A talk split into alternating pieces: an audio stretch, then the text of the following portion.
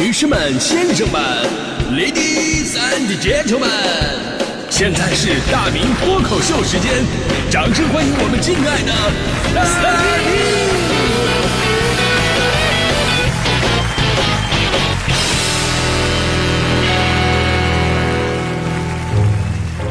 好，欢各位来到今天的大明脱口秀，我是大明啊。今天咱们聊聊乐器，注定这是一个很有情怀的主题，因为你会发现，这个会玩乐器的人吧，内心都非常的细腻而且丰富。就比方说啊，经常有人说大明啊，你是中国脱口秀界的天花板啊啊！我说哦，你说对了三分之二，把板子去掉，我是中国脱口秀界的天花。说明我的脱口秀是非常具有感染力的，对不对？啊，为什么会有感染力呢？因为有共鸣，只有心思细腻且丰富的人才会有这样的能力。而且学习乐器会给你带来这样的能力。一个人在学习乐器之前跟学习乐器之后是完全不同境界的两个人。真的，我这个做过采访，我曾经问过我一位弹钢琴的兄弟，我说你在弹钢琴之前和在学弹钢琴之后有什么区别呢？他说：“这个学弹钢琴之前呢，走路，呃，如果不小心摔倒，那跟正常人是一样的反应，就是下意识的双手撑地，对吧？但是弹钢琴，尤其是有所成之后，就开始了各种反人类的行为。如果走路摔倒，宁可后脑勺着地，啊，也要把双手举到天上来保护自己的双手。我还问过我弹那个爵士吉他的朋友啊，他弹的特别的好，号称温州克莱普顿啊。我说你弹吉他之前跟之后有什么不一样吗？他说。”最开始想学吉他，抱着什么的目的呢？就是为了帅，能够更好的泡妞。而在学习吉他多年之后，他成为了一名职业吉他手。他选择了离婚，因为他说他老婆耽误他的练琴时间。所以呢，玩乐器看似只是多了一份爱好，或者呢是多了一种生存的技能，但实际上乐器对人的改变真的无比巨大。有人说，因为学习了乐器，从此以后呢，面对艺术不再是仰望，而是享受。有人说，像是多了一个朋友，人在变，世界在变，但是音乐在那里，永远不会辜负你。有人说，他们告诉我，你拉琴的时候，你的人会发光。有的人说，有了乐器，喜怒哀乐都有了寄托。而对于我来说呢，最真实的感受就是学习乐器之后，人会放下自我，放下自大，开始学会谦卑和平淡。就好像我当年的吉他老师，当年我上了他三十堂的吉他课之后吧，他无比恳切地嘱咐我说。呃，日后啊，不到万不得已的时候呢，切不可在别人面前弹吉他。你要实在推脱不了的，就说你是自学成才的，没请过老师啊。你说说，我们老师这种淡泊名利的谦者之风，我今日回想起来，依旧是肃然起敬。这就是乐器的魔力啊。哎呀，有的时候感觉吧，就是我们这一代呢，对音乐的培养真的是太少了。你看，我们经常吐槽，哎呀，我们的体育课进来的是数学老师，但是我们为什么不吐槽音乐课呢？为什么不吐槽？因为很简单，因为我们上了高中之后吧，就没有没有再有过音乐课了。对于我们这个音乐方面的缺失，再加上在一些这个功利性的作祟。即便现在很多的孩子，你看已经开始学习乐器越来越多了哈，但是从家长的角度来讲，更像是一种军备竞赛。所以我经常会在我们小区里边，有的时候遛弯就看到家长们在一起互相有意无意的汇报孩子们的学习进度。这个说：“哎呀，我们家小孩啊，昨天刚过的钢琴八级，哟，这成本真是高啊！这些年上的培训课呀，都够再买一台钢琴的了。”哎，那个说了，可不是嘛。我们家孩子那个小提琴，一把弓就要一个月的工资。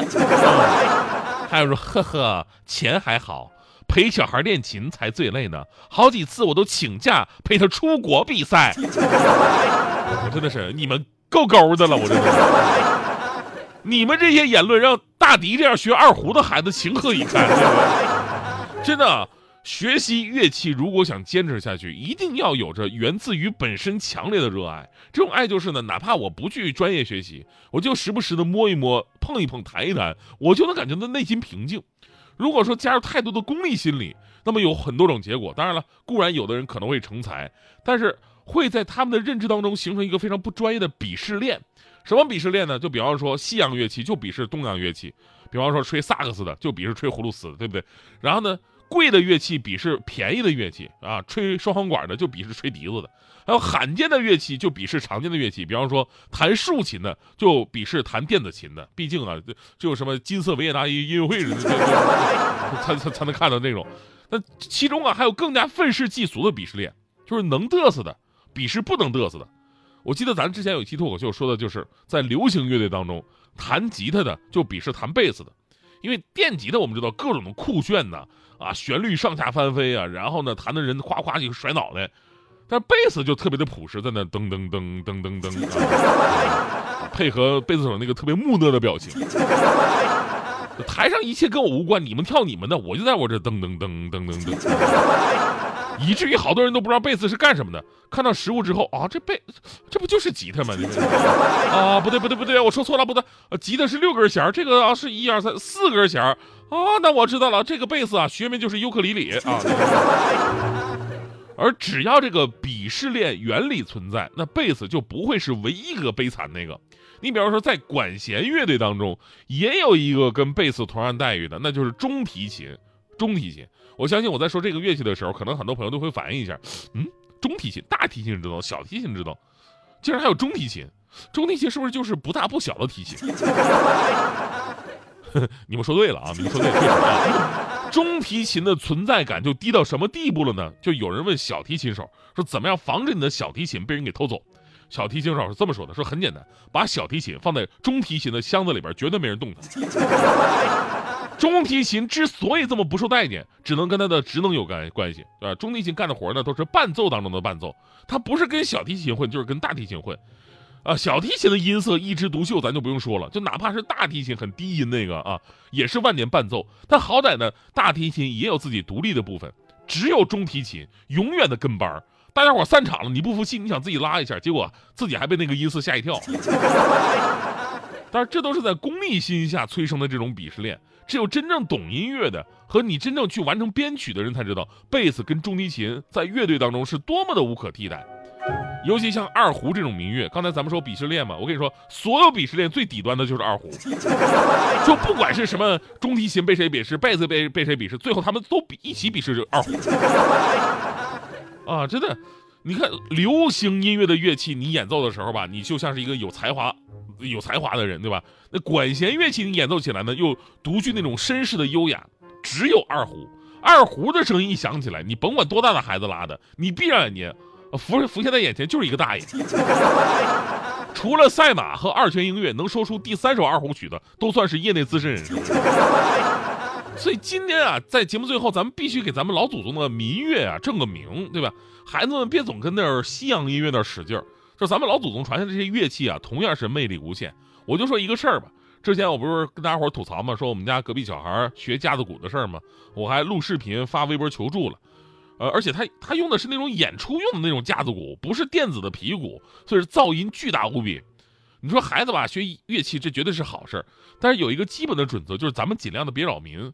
要么你白天人少的时候打，要么呢你排练室或者找个地下室你去练习一下，要么呢在家的话，咱可以换那种实心鼓，电子的，戴上耳机只有自己能听得见，对吧？你这种原声鼓一般人真心受不了，说了几次也不好使。